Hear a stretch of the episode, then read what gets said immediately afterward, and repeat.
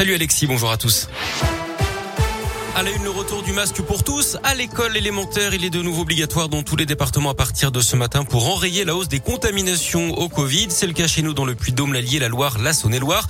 Il faut tout faire pour éviter un nouveau confinement, dit le ministre de l'économie Bruno Le Maire. Il n'en est pas encore question hein, actuellement car nous avons un taux de vaccination très élevé, a tenté de rassurer le porte-parole du gouvernement Gabriel Attal samedi soir. En Europe, certains pays serrent la vis hein, face à cette cinquième vague. L'Autriche notamment a décidé de confiner les non-vaccinés dès aujourd'hui c'est une première en Europe.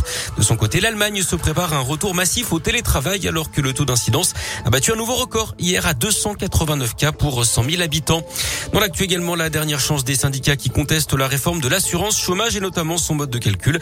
Le Conseil d'État examine le recours sur le fond aujourd'hui. Il devrait rendre sa décision dans les prochaines semaines. Et puis un procès très attendu qui s'ouvre aujourd'hui à Paris, celui des soupçons d'emploi fictif du couple Fillon. François Fillon, l'ancien Premier ministre, sa femme Pénélope et son ancien suppléant sont jugés en appel. En première instance, François Fillon avait été condamné à 50 ans de prison, dont deux ans ferme et 375 000 euros d'amende. L'affaire avait d'ailleurs sabordé hein, ses chances à l'élection présidentielle en 2017. Justice toujours avec six accusés devant les assises de la Loire. À partir d'aujourd'hui, ils sont jugés pour tentative d'extorsion avec violence et séquestration. C'était en juin 2017. Ils avaient notamment frappé leur victime avec une boule de pétanque pour lui voler son argent. L'homme avait finalement réussi à s'enfuir. Le procès va durer cinq jours jusqu'au 19 novembre.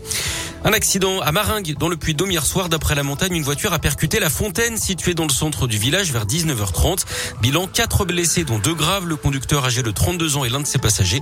Les quatre victimes ont été évacuées vers des hôpitaux de Clermont-Ferrand. Une enquête est ouverte. Deux appels à témoins dans la région après deux autres accidents de la route. Le premier dans la Loire sur la nationale 88 en direction de Lyon hier matin. Une femme de 27 ans a été sérieusement blessée après avoir perdu le contrôle de son véhicule à hauteur de Saint-Chamond. Elle a été héliportée à l'hôpital Lyon-Sud. Son passager de 28 ans a lui été transporté au CHU de Saint-Etienne.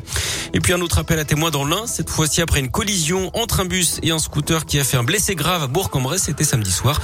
La victime se trouvait dans un état préoccupant. On ouvre la page au sport de ce journal avec euh, du rugby, la victoire du 15 de France au match test contre la Géorgie hier 41 à 15 avec deux essais inscrits par l'ailier clermontois Damien Penaud. En basket, le succès de l'Asvel dans le derby face à la Gielbourg hier soir 85 à 77. La chorale de Rouen, elle s'est imposée 94 à 76 face à Orléans. En tennis, une victoire à la maison pour Hugo Grenier à l'Open International de Rouen. Le joueur originaire de Montbrison dans la Loire s'est imposé en finale contre le japonais Moria. Et puis en foot, la qualification de l'Espagne pour le mondial 2022 au Qatar hier en battant la Suède un but à zéro. Le Portugal a laissé échapper son ticket à la dernière minute après sa défaite face à la Serbie de 1. Les partenaires de Cristiano Ronaldo devront donc passer par les barrages au mois de mars.